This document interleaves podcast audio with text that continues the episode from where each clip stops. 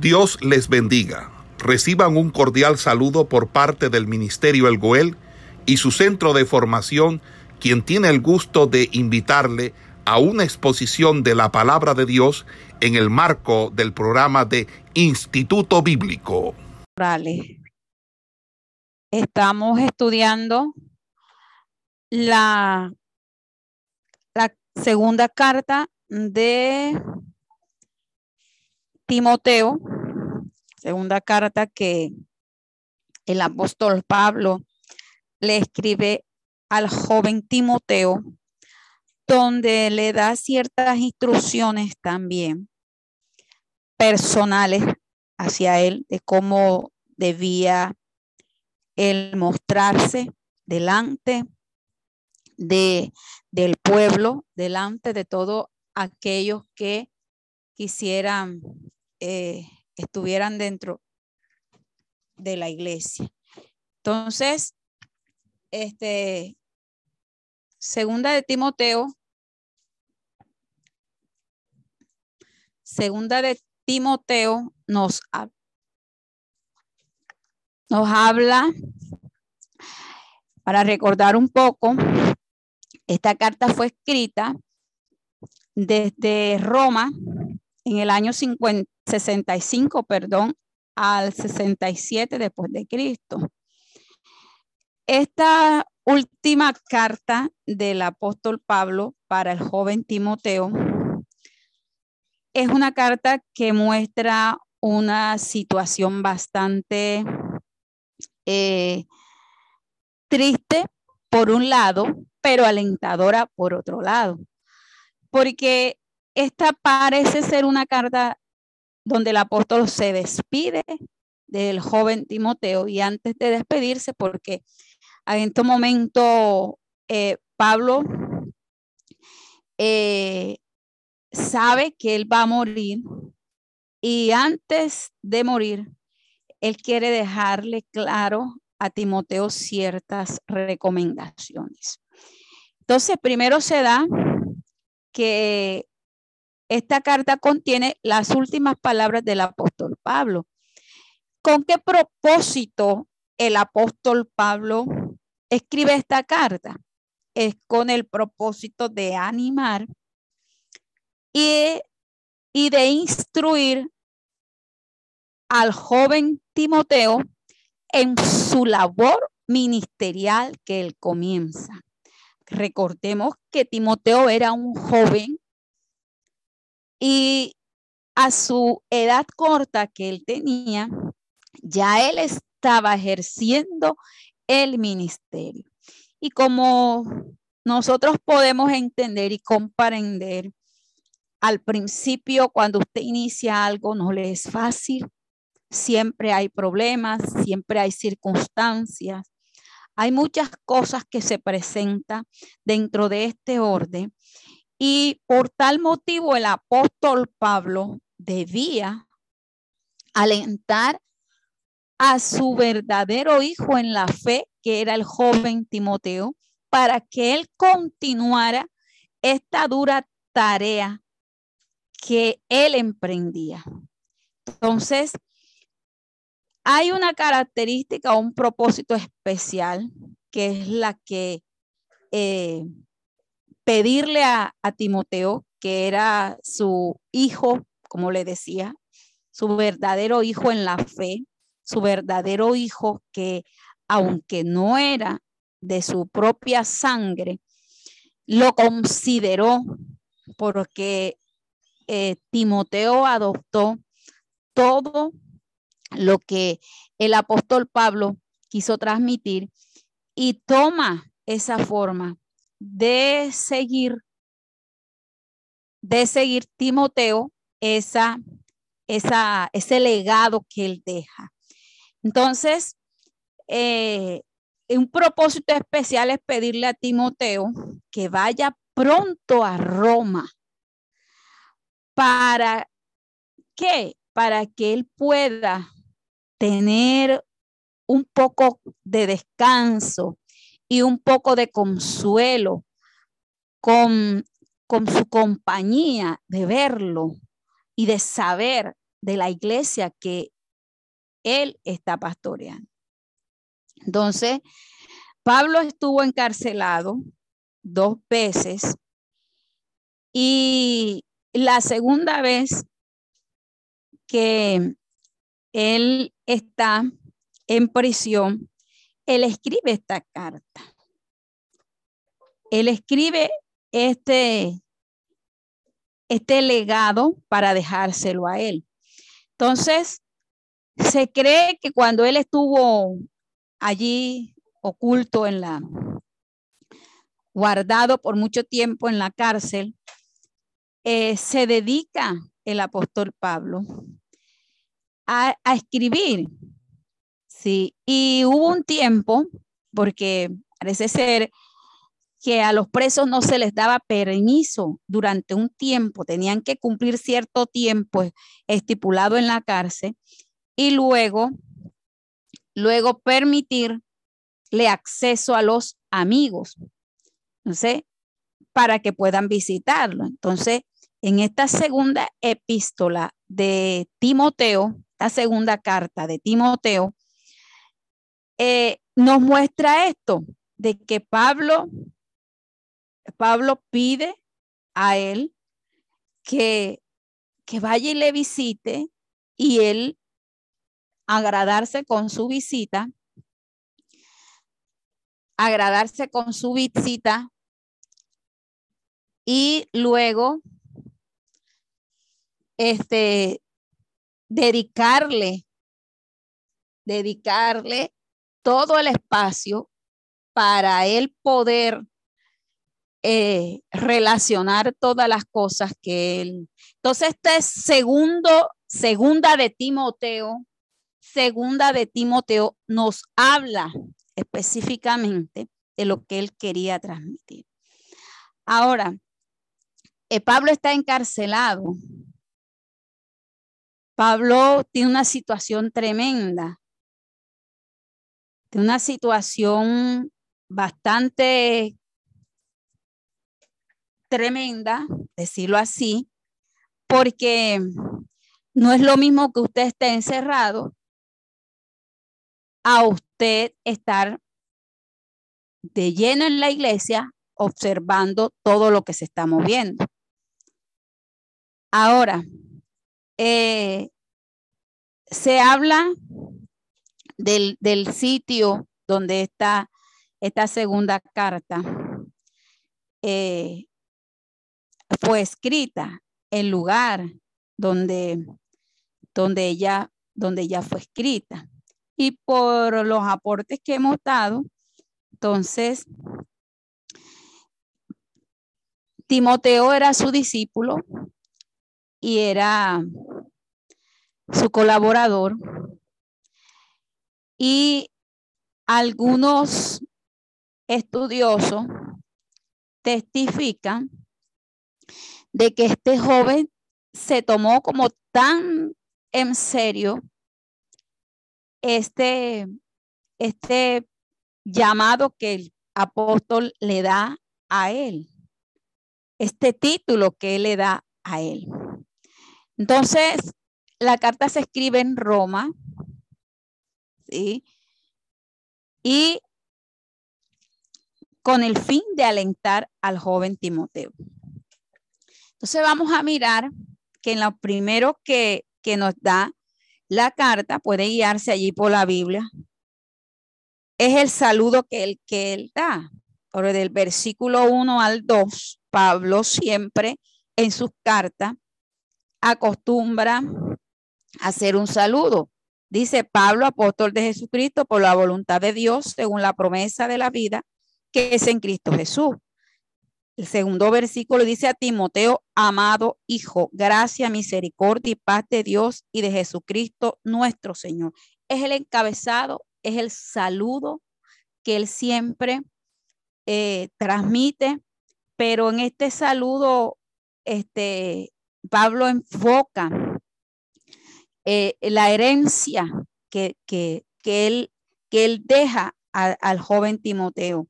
Dice, amado hijo, gracia, misericordia y paz. Mire la forma como él escribe. Entonces, Este, este saludo es bastante alentador para, para algunos. Entonces, el apóstol, normalmente tenemos eh, la descripción de todos estos puntos y en la carta anterior describimos en qué se enfatizaba el apóstol Pablo cuando daba, cuando daba el saludo de esta forma. A mi querido hijo Timoteo, está relacionando una forma la que el apóstol Pablo identifica, se identifica como el padre espiritual de Timoteo dentro del Evangelio. Entonces, este, este texto demuestra el mutuo amor de un padre hacia su hijo. ¿Qué más nos dice?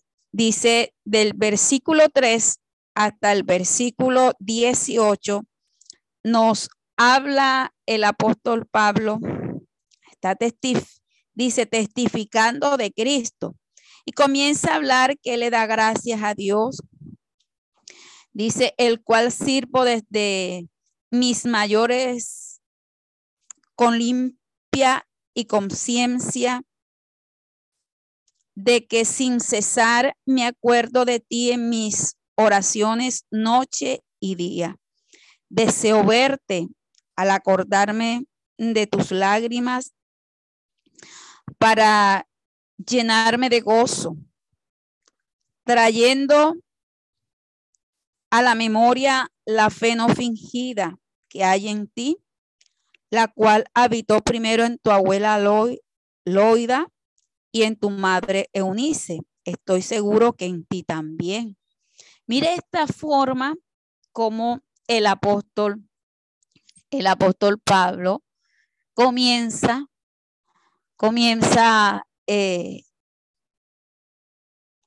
a describir, porque él aquí está describiendo y está testificando, está testificando de lo que Dios ha hecho en su vida de lo que Dios había plasmado en él. Y a la vez, la forma como él se expresa al joven Timoteo y recordando de que él era una persona que desde niño había entendido, había comprendido, había captado el mensaje del Evangelio que fue transmitido también por su abuela y por su madre. O sea que eh, Pablo está reconociendo también aquí la labor hecha de estas dos mujeres para con él y resalta, resalta de que el joven, de que el joven Timoteo es una persona que ha sido instruida y enseñada. Y comienza el apóstol, el apóstol Pablo eh, a expresarle. Y comienza aquí en el versículo 6, por lo cual te aconsejo que avives el fuego del don que Dios, de Dios que está en ti por la imposición de mis manos. Mire, le está pidiendo encarecidamente que a pesar de lo que él está viendo y a pesar de lo que él pueda escuchar, ¿por qué? porque llegaron ciertos, eh, ciertos personajes como a tratar de dañar el testimonio del apóstol Pablo por la condición en que él se encontraba. Como él estaba en la cárcel, comenzaron a testificar, pero ese, esa forma era de una forma no buena, y lógicamente, sabiendo el apóstol de que podía llegar a los oídos del joven Timoteo, él quiso, él quiso darle un consejo, él quiso ayudarle para que él no se desanimara. En este caso, vemos que ha podido llegar el desánimo. porque si uno ve que su, su líder o su persona más allegada está en una situación tremenda, en una situación difícil, porque ya él estaba sentenciado a muerte y él sabía que en cualquier momento él podía morir, pero él no se podía quedar sin las ganas de expresarle al joven Timoteo lo que él quería para que él siguiera, para que él siguiera esforzándose en la gracia que era en Cristo Jesús. Y le dice de que eh, le aconsejo que avive el fuego, que no lo dejara apagar, que no se dejara envolver, que no se dejara engañar, que Dios eh, había obrado de una manera poderosa y especial en su vida y que podía él seguir ahondando en la profundidad del espíritu y seguir buscando su presencia. Esto es lo que él quiere decir, era que más la presencia de Dios, era que no lo dejara. Aviva el, aviva el fuego del don de Dios que está en ti, que fue dada por la imposición de mis manos, que él mismo puso sus manos sobre él y Dios comenzó a derramar a derramar de, de su gracia. Mire, primero, primer consejo que le da es que se acuerde. Recordó, el apóstol Pablo le recordó su ministerio, recordó su familia, le recordó el llamado, le recuerda ahora lo que Dios le ha dado a él, que no es no es cualquiera cosa. No es cualquiera cosa. Entonces, era algo eh, para que él reaccionara, recapacitara, para que él buscara más de su dirección. Entonces, de esta forma comienza y le dice, dice, porque no nos ha dado Dios espíritu de cobardía, sino de poder, de amor y de dominio propio. Por tanto, no te avergüences de dar testimonio de nuestro Señor, ni de mí, preso suyo. Aquí el apóstol está diciendo, yo sé, porque él, él, entendía y comprendía la situación. Yo sé que te has sentido poco desanimado, yo sé que has visto, que has palpado, pero le fortalece diciéndole que Dios, Dios no les había dado un espíritu de cobardía para desanimarse y dejar tirada la obra, sino que Dios les había investido a ellos de poder, de su amor y además de eso, le había dado ese dominio propio para que cuando llegaran estos momentos, él pudiera sujetar y decir, yo he creído en un Dios que todo lo puede. Yo he creído en el Dios todopoderoso, en el aquel que hizo los cielos, pero que hizo también la tierra. En, esta en esta frase queda claro, queda claro de que el apóstol Pablo está animando al joven Timoteo a no desmayar, sino que siga. Mire, le dice primero que recuerde su familia, que le recuerda a su familia lo que le transmitió su abuela, lo que le transmitió su mamá.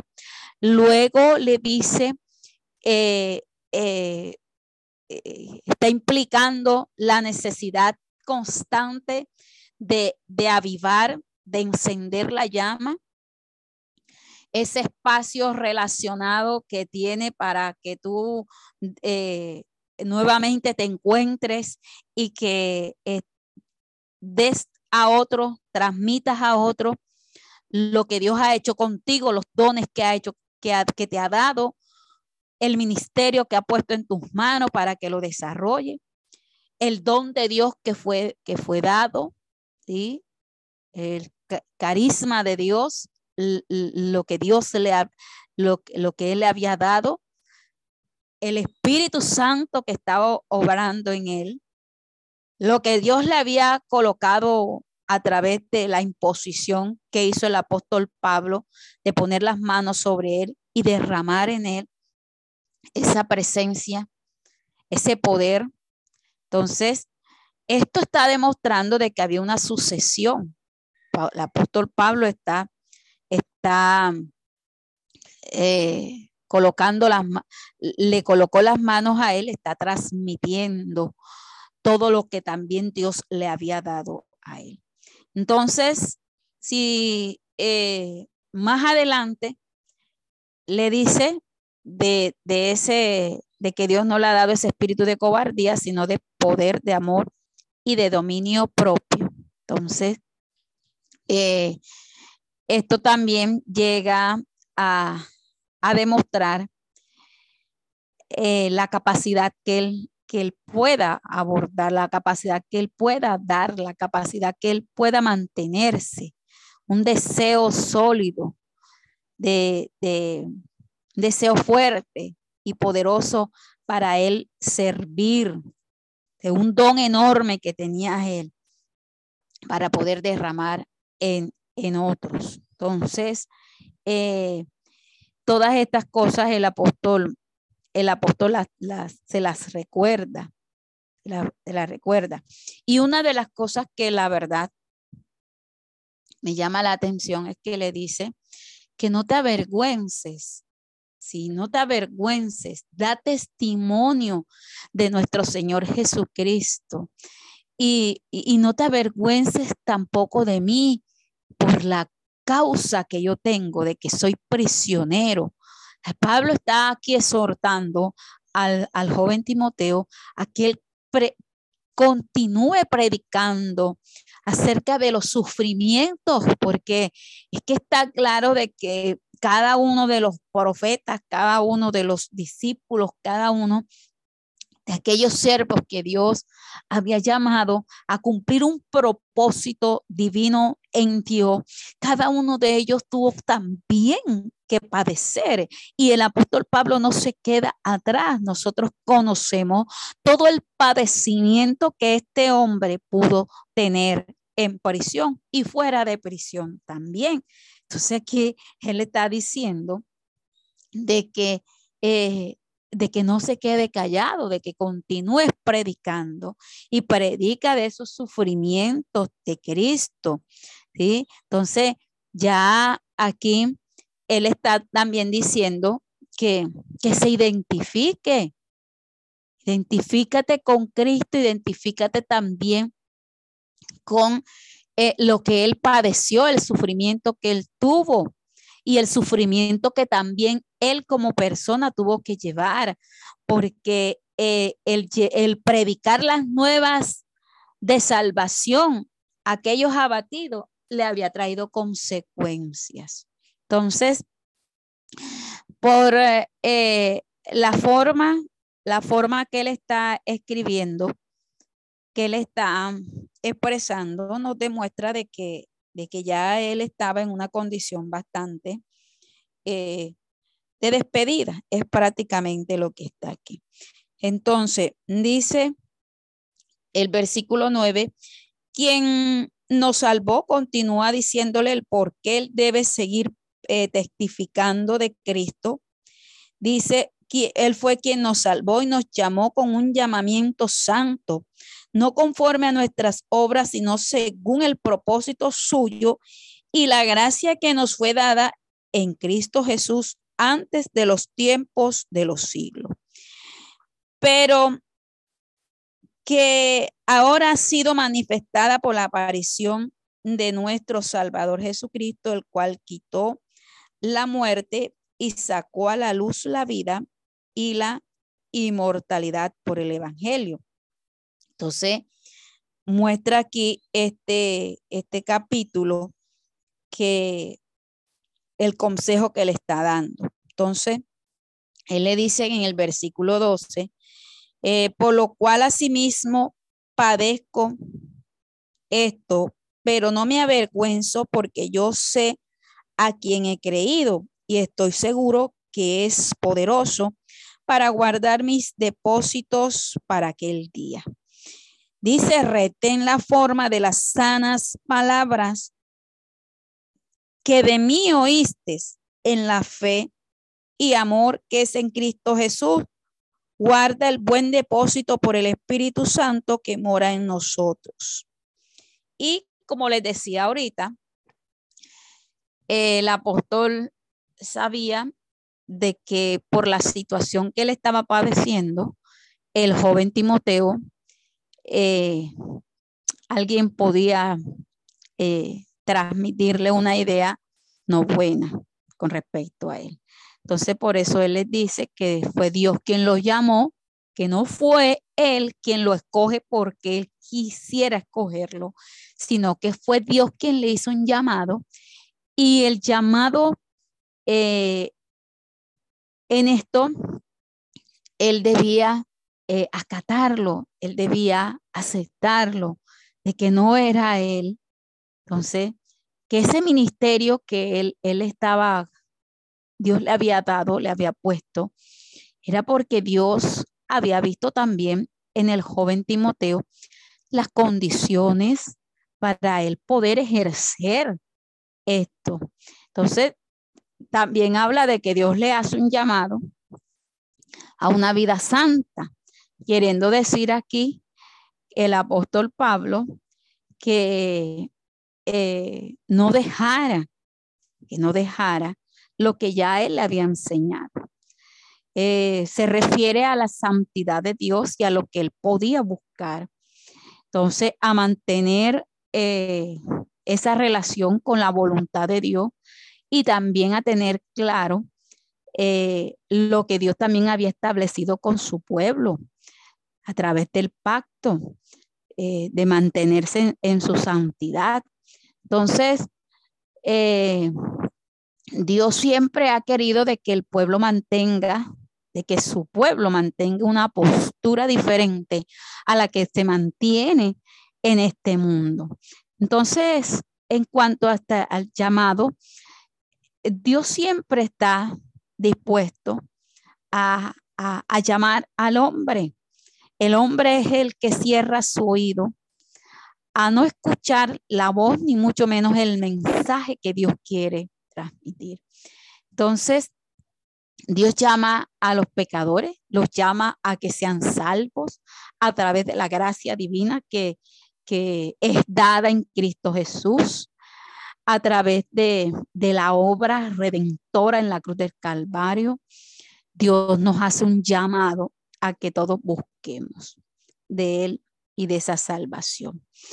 Entonces, de esta forma, este primer capítulo nos habla de la postura del apóstol a que el joven Timoteo mantuviera esa fe en la que él había creído cuando le dice, retén la forma de las sanas palabras que oíste de mí en la fe, amor que es en Cristo Jesús. Guarda el buen depósito de lo que ya has aprendido. Entonces, está hablando, era del testimonio de él. Luego en el capítulo 2, el apóstol Pablo le hace eh, un llamado también, porque comienza a hablarle y a expresarle todo lo que eh, puede padecer un soldado en esta, en esta labor, porque ciertamente somos, somos, estamos enlistados a pertenecer a este ejército del Señor. Entonces, eh, la voluntad de Dios es que todos transmitamos el mensaje el mensaje de salvación a todo. Pero ese buen soldado debe mantener esa, esas formas sanas, esas formas de, de mantenerse. Dice, tú pues, hijo mío, esfuérzate en la gracia que es en Cristo Jesús comienza el capítulo 2 allí a expresar lo que, lo que el apóstol eh, quería para él, esfuérzate en la gracia que es en Cristo Jesús. No le está pidiendo eh, de que de que desmayezca ahí, sino que se esforzara un poco más, se esforzara un poco más a, a, seguir en este camino. Entonces, eh, esfuérzate en la gracia que es en Cristo Jesús. Dice, lo que has oído de mí ante muchos testigos, esto encarga a hombres fieles que sean idóneos para enseñar a otros. Tú pues sufre penalidades como buen soldado de Jesucristo. Ninguno que milita se enreda en los negocios de la vida a fin de agradar a aquel que lo tomó por soldado. Y también el que lucha como atleta no es coronado, sino lucha legítimamente. Comienza aquí el apóstol a describir a través de, formas que él pudiera comprender. Entonces, eh, como ese buen soldado, Pablo está describiendo a través de, estas, son metáforas, sí, metáforas militares para eh, eh, que el pueblo entienda para que él también entienda. Habla del atleta, habla del labrador. Estos tres puntos son importantes nosotros comprenderlo, porque cada uno de ellos nos va a llevar a nosotros mantener una postura de equilibrio ante las situaciones que se nos presentan. El labrador, para poder cosechar de sus frutos, necesita esperar un buen tiempo a que la tierra haga su proceso, a que la semilla germine, a que crezca, a que dé el fruto. Pocas palabras, el apóstol está diciendo, aunque tú veas las situaciones eh, que se te estén presentando, ya usted mantenga su postura de ser constante, usted mantenga su postura de no desmayar. Sí, entonces estos ejemplos que son normalmente lo que la gente, lo que la gente hace en su diario, en sus ocupaciones, era para transmitir una motivación al joven Timoteo. ¿sí? Le dice que no se enreden las cuestiones que son eh, cuestiones civiles, cuestiones que de pronto eh, vayan a enredarlo, vayan a, desapercibirlo del punto hacia donde ellos quieren llegar, que es la meta. Porque aquí también habla, habla de que aquel, aquel eh, que debe llegar, ¿sí? Del atleta que debe llegar y debe llegar y debe correr esa carrera, pero que lo debe hacer legítimamente, no enredarse ni no en cuestiones que no a él no le darían ningún avance, sino que sería para él eh, un estorbo, sería para él una dificultad que lo iría a hacer caer, lo iría a hacer tropezar.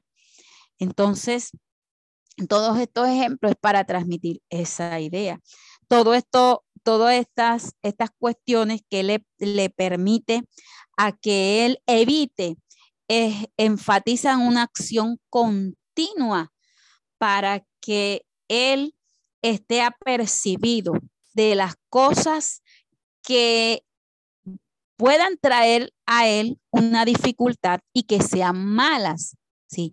Que no le dé tanta prioridad a estas cosas porque esto no lo iba a conducir a él, ni mucho menos le iba a ayudar en su ministerio. En pocas palabras, está diciendo que se enfocara en su ministerio.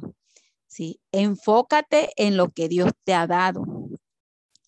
Entonces, eh, hay una de las cosas por las cuales Satanás nunca eh, ha querido, pues, pues de hecho no lo, no, no lo va a hacer, no lo va a permitir y él va a buscar de todas formas un medio para que el creyente esté ocupado en cuestiones seculares y no se aperciba del tiempo en que se está viviendo. Entonces, de esta forma, eh, los tiempos están dados, todo lo que nosotros estamos observando, y es hora también, porque esta carta, aunque es dirigida al joven Timoteo, para este tiempo también nos da a nosotros un ejemplo para nosotros continuar con nuestra labor que tenemos en el Señor.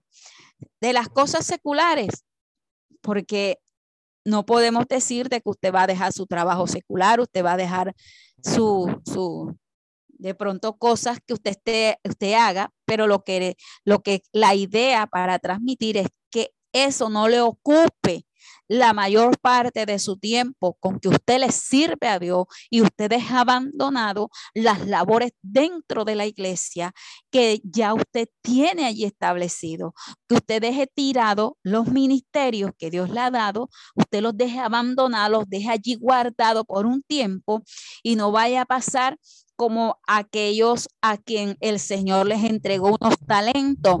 Y estos talentos debía el eh, es, esos personajes ponerlos a producir, pero ¿qué hicieron? Algunos cogieron y guardaron el talento, lo escondieron y cuando vino el Señor a pedir la producción, lo que Él les había pedido que hicieran, nunca lo hicieron. Entonces va a venir el lloro y el crujir de dientes para nosotros, ¿por qué no lo hice?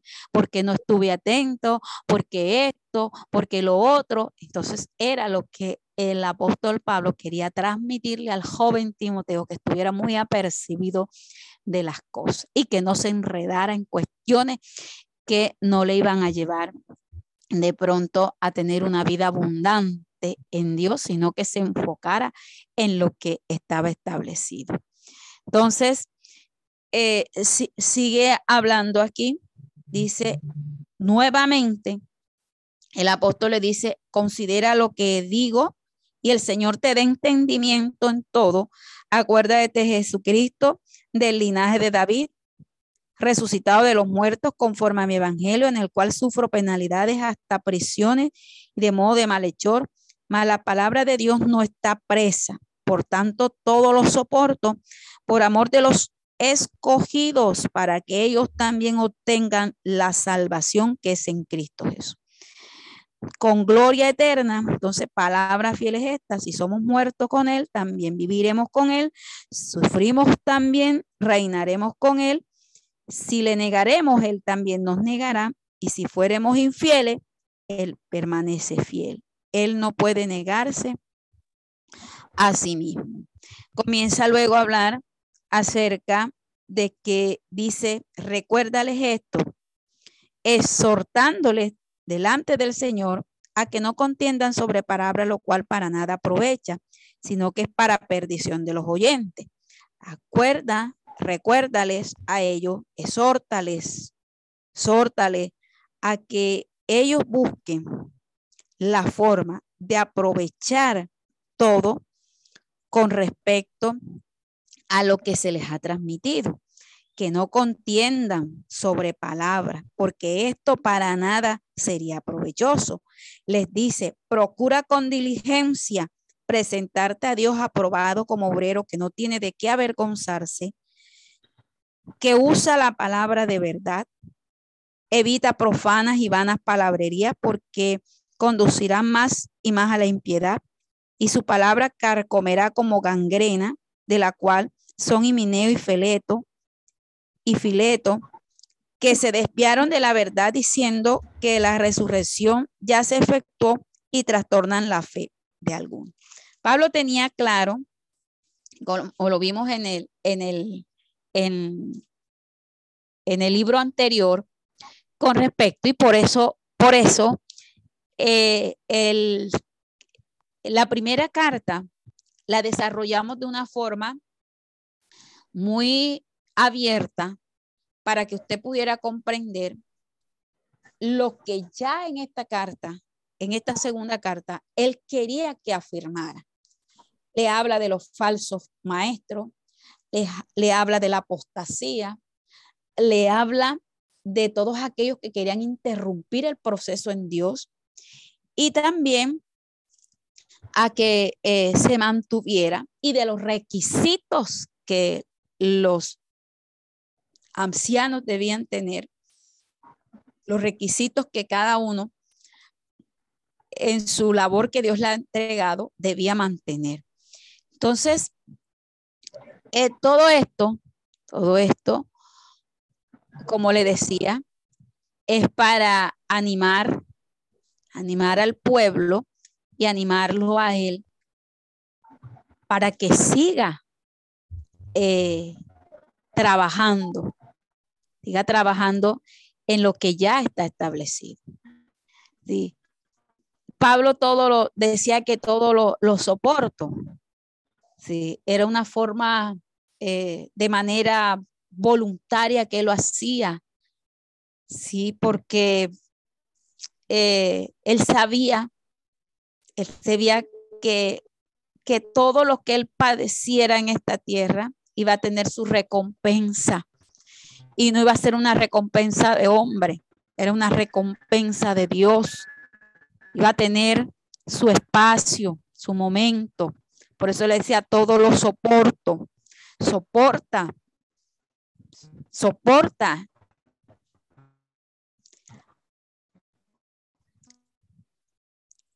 Aunque a nosotros nos parezca un poco difícil enfocarnos en esta frase, porque la verdad, el término abarca una relación y y lo habla el, apóstol Santiago en su carta, cuando nos habla de gozar, de gozarnos en, las pruebas, lo que el, el apóstol Santiago estaba transmitiendo era esto, era una relación de aguantar, era una forma de mantenerse, de soportar de, que Dios había, te había escogido una manera de voluntaria, tú aceptaste, reconociste, ¿sí? Y esta forma voluntaria se hizo en ti una forma y constante de servicio en Dios, pero que eh, el peso de las circunstancias y de las luchas y de las pruebas que cada uno mantiene, esto le hace desanimar. Pero que él está diciendo en esta carta era que lo que él había soportado lo había hecho por bien de los escogidos, porque Dios conoce a los suyos. Y lo dice en, en la carta que le va a expresar a Tito. Entonces, eh, lo hace también en, en el libro de Apocalipsis. Entonces, esto también se refiere a los que han respondido al Evangelio como aquello que, que es grande, que es glorioso. Porque si nosotros nos damos cuenta, hay un precio, porque este evangelio tiene un precio que nosotros tenemos que pagar. Esta salvación a nosotros nos cuesta y nos cuesta sacrificar muchas cosas. Nos cuesta negarnos a muchas cosas. Porque la salvación está dada para aquellos creyentes.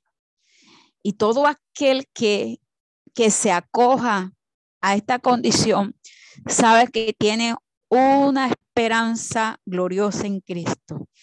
Sabe que tiene un galardón ganado en el Señor.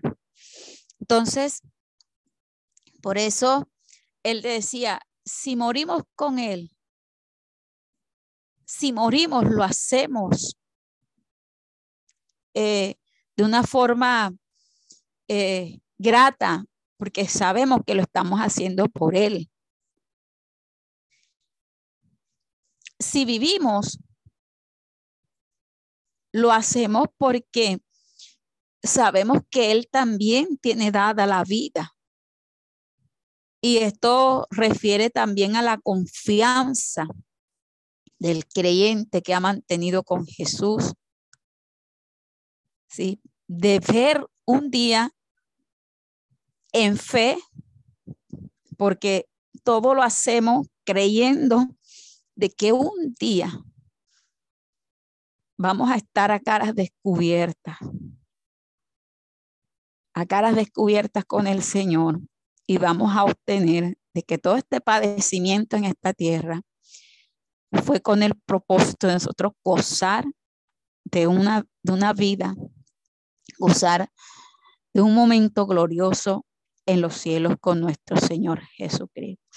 Entonces, esta construcción de que hace el apóstol Pablo, esta oración, que es una oración de primera clase, asume a que los creyentes mantengan una postura de perseverancia, de resistir, de aguante, de firmeza en el Señor. Por esto esta, esta carta, le dije, tiene un tono melancólico, tiene un tono de despedida, tiene un tono eh, eh, de consejo, porque es, la carta donde él se está despidiendo, que él se despide aquí de su fiel colaborador Timoteo, pero antes de su despedida, eh, él quiere que, el, que el joven Timoteo tenga claro, que mantenga su postura de firmeza. Eh, habla de ese, de ese obrero aprobado, de que no tiene de qué avergonzarse. Nosotros no tenemos que avergonzarnos de las enseñanzas bíblicas que hemos escuchado, del diario vivir que nosotros hemos transformado, de que lo que Dios ha querido transmitir en nosotros, eso no es para vergüenza, eso es para nosotros levantar nuestra cabeza y continuar esta, este llamado y esta carrera para seguir con la cabeza muy en alto diciendo de que somos hijos de Dios. Entonces, hijos de Dios que han comprendido completamente al Señor. Entonces, cuando habla de esa palabra de verdad y que, que debe ser predicada es porque alguien estaba distorsionando las cosas, alguien estaba llevando unas una falsas enseñanzas y tenemos que tener mucho cuidado con aquellos que se dicen ser esos eh, maestros y no son maestros, sino engañadores. Entonces, y eso lo vimos en la carta anterior, de que eh, se estaba dando la postura de aquellos personajes que, eh, que estaban hablando mal, que andaban diciendo porque este era un falso maestro. ¿sí? Eh, aquellos que se han desviado de la verdad eran unos falsos maestros. Entonces, entre estos, estos estaban Himeneo y Fileto, que eran dos personajes que habían distorsionado la palabra y se habían dedicado a hablar de que ya la resurrección había sido efectuada. Y esto llevó a muchos a a desapercibirse de los momentos. Esto llevó a muchos a salirse del Evangelio, a dejar todas las cosas tiradas porque ya se había dado. Entonces, si ya se había dado esa resurrección, ¿para qué nosotros seguir si ya todo estaba perdido? En pocas palabras, eso era lo que ellos eh, querían transmitir, pero la, la, la idea no fue esa.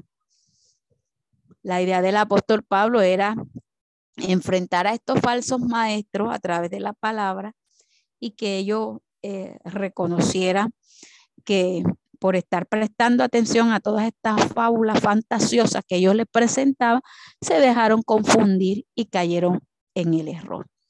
Entonces, de esta forma, el capítulo, el capítulo 3 y el capítulo 4 nos va a llevar eh, a mostrar acerca del carácter de los hombres en los postreros días.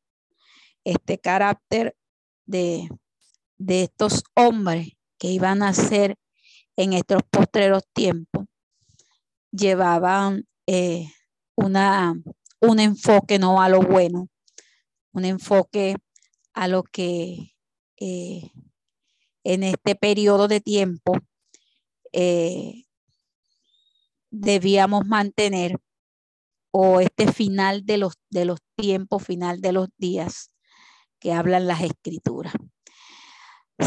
Cuando habla de que vendían esos tiempos difíciles, eh, se habla de, de, los momentos que vendrían. y Porque aquí habla, eh, habla de que eran hombres amadores de sí mismos, ávaros, vanagloriosos, soberbios, blasfemos, desobedientes a los padres, ingratos, impíos, sin afecto natural, implacables, calumniadores, intemperantes, crueles, aborrecedores de lo bueno, traidores, impetuosos, infatuados, amadores de los deleites más que de Dios, que tendrían apariencia de piedad, pero negarían la eficacia de ella. Entonces, esta descripción que hace aquí el apóstol de este, de este, este hombre, de estos postreros tiempos, este era el carácter que ellos iban a mostrar. Eh, el apóstol le dice, eh, debes saber esto, que en los postreros días vendrán tiempos peligrosos. Y le comienza a hablar de estos hombres, de estos hombres eh, egoístas, estos hombres con apariencia de piedad, pero que por ahí ni estaba la piedad. Eh, estos, estos que se jactarían, ¿sí? Donde era característico en, e, característico en ellos la vanagloria o la confianza eh, en, ellos mismos, de que no tenían su confianza en Dios, sino que confiaban en ellos mismos, en lo que ellos podían eh, transmitir. Y, todos estos términos que usa aquí el apóstol era para percibir, ¿sí? Para percibir al pueblo de que eh, vendrían estos, estos traidores, traicioneros, impetuosos, que iban a distorsionar, a distorsionar, a distorsionar la palabra. Entonces, eh, Pablo le pide, eh, está siempre eh, evitando de que, de que ellos sigan ahondando en sus doctrinas de, error, en sus doctrinas malas. Porque dice aquí que estos eran los que se metían en las casas y llevaban cautivas a, a las mujeres y arrastrados por diversas formas de pecado. Entonces Pablo le pide que, que él persistiera en lo que él había aprendido y que no se dejara engañar. No se dejara engañar porque lo que él había aprendido, lo había aprendido de él y lo que de la, desde la niñez él había aprendido acerca de las sagradas escrituras porque esto se lo había enseñado el Señor a aquellos a quien Dios había establecido y mantener eh, y lo habían hecho sabio para la salvación que estaba puesta. Entonces, por eso le dice en el versículo 16 del capítulo 3, dice que toda la escritura es inspirada por Dios y es útil para enseñar, para redarguir, para corregir, para instruir en justicia. Este versículo nosotros lo usamos mucho y vamos a ir culminando. Lo usamos mucho porque en ellos radica en lo que el apóstol Pablo le quería transmitir al joven, al joven Timoteo. Entonces, eh, la escritura fue inspirada por Dios y con el propósito de que todos aquellos santos hombres a quien Dios les permitió eh, que escribieran a través del Espíritu Santo con un propósito.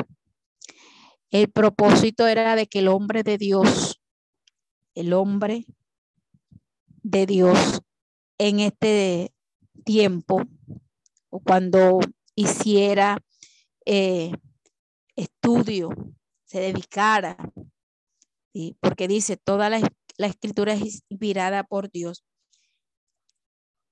inspirada por Dios y es útil.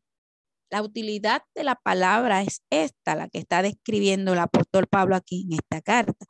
Es útil para enseñar. Ella nos enseña, nos instruye.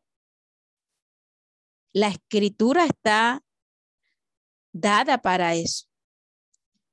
La esencia de todos estos escritos que Dios dejó plasmado en esta escritura es divino, es de Dios, con el fin de que el hombre conozca, conozca a Dios. Una vez le decía a los hombres, ¿cómo ustedes piensan conocer a Dios? Si ustedes no leen la escritura, si ustedes no tienen una relación con Dios, si ustedes no mantienen una postura de que Dios puede enseñarlos a ustedes, de que ustedes puedan aprender de Dios. Toda la escritura es, es inspirada por Dios, es útil para enseñar, para corregir. La misma Biblia nos habla. Ella habla por sí sola. Ella nos enseña, nos redarguye, nos instruye, nos enseña a nosotros. Y con un fin especial. Y es que el hombre de Dios sea perfecto. El hombre de Dios sea perfecto. Y además de ser perfecto, no es que usted ahora va a ser don perfecto, sino que nos va a llevar a través de la instrucción de la palabra a llegar a ese estado. Sí, porque la Biblia habla de que todos necesitamos llegar a la estatura de ese varón perfecto. Y vamos enfocados hacia ese punto. Entonces, con el fin de que el hombre de Dios sea perfecto y preparado para toda buena obra, para que cuando llegue el momento de la dificultad, momento de las necesidades, usted no abandone el barco, sino que usted siga manteniendo esa fe con la que usted ha creído. Entonces, eh, todas estas palabras, todas estas palabras a nosotros nos van a llegar a entender eh, era lo que el apóstol eh, quería, era que nos equipáramos, en este caso al joven Timoteo, de que se equipara para una tarea que le fue asignada, de que es, en él se, ejerciera, se ejecutara una madurez, en, él se tenía que dar la madurez eh, en cuanto al uso de la palabra, al uso de los dones, al uso de, las escrituras, de todo lo que Dios le había dado. ¿sí? Un, equipamiento para hacer la tarea que Dios había encomendado. Y culminamos con las, palabras finales del apóstol, del apóstol Pablo hacia, hacia su hijo, que nos habla de que predica, la palabra. Dice, te carezco delante de Dios y del Señor Jesucristo, que juzgará a los vivos y a los muertos en su manifestación y en su reino, que prediques la palabra, que instes a tiempo, fuera de tiempo, que redargullas, que reprende, que exhorta con toda paciencia y doctrina, porque vendrán tiempos cuando no sufrirán a sana doctrina, sino que teniendo comezón de oír, se amontonarán maestros conforme a sus propias concupiscencias, apartándose de la verdad, y apartarán de la verdad el oído y se volverán a la fábula. Lo que les decía ahorita, aquellos que envolvieron diciendo de que eh, la resurrección ya se había dado, entonces para qué estaban ellos esperando, porque, y algunos se dejaron envolver y, de, comenzaron a hacer cosas que no estaban dentro del orden de Dios. Pero le dice en las últimas palabras, dice, tú sé sobrio, tú sé sobrio en todo, soporta las aflicciones, haz obra de evangelista, cumple tu ministerio. Porque le dice, porque ya yo estoy, ya yo estoy para ser sacrificado y el tiempo de mi partida está cercano.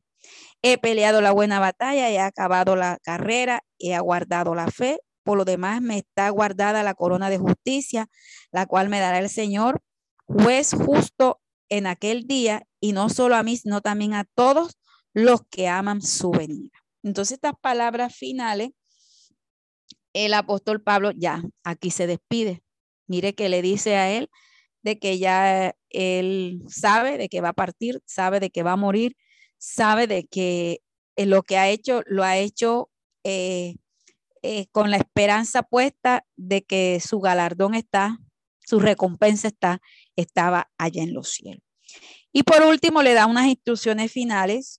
Le dice, procura venir pronto a verme, porque Demas me, me ha desamparado, amando este mundo, se ha ido a Tesalónica, Cretense fue a Galacia, Tito a Dalmacia, solo Lucas está conmigo.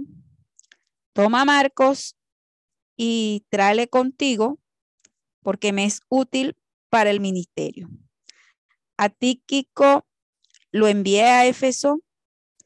Trae cuando vengas el, capote que te dejé en Troas, eh, en casa de Carpo, y los libros mayormente los pergaminos. Entonces, aquí le da el apóstol Pablo unas ciertas instrucciones personales. Ya, esta última parte son instrucciones personales que le da al joven Timoteo ya en su despedida. Eh, aquí vemos en este último y este último estos últimos versículos, en estas instrucciones personales, a ciertos personajes que abandonaron, abandonaron al apóstol Pablo y que eh, esto lo vamos a ver hasta en nuestros días. A veces nosotros tenemos como la esperanza puesta en alguien y menos en Dios. Y es lo que, lo que Dios no quiere de que nosotros eh, tengamos la mirada puesta en Él, que es el autor y consumador de la fe. El hombre nos da la espalda, el hombre nos señala, el hombre nos critica, el hombre censura muchas cosas, pero Dios permanece ahí fiel. Entonces, eh, estas instrucciones, estas instrucciones, cuando le dice de que Demas lo ha abandonado, que prefirió más el mundo. Entonces, aquí nos están mostrando de la traición. Demas prefirió irse al mundo, amar más al mundo, que seguir el camino de Dios, seguir el camino que estaba puesto. Porque hay una cosa clara y es que el hombre no quiere padecer en esta tierra. Y todo lo que hemos visto en estas dos cartas, Pablo padeció fuerte. Pablo padeció fuerte para poder obtener esa corona que él habla. Aquellos que han mantenido esa fidelidad, mantuvo la esperanza puesta en el Señor hasta el final, hasta el final. Entonces, todas estas, estos personajes que nos muestra aquí, eh, eh, el Señor eh, algún día, ¿sí?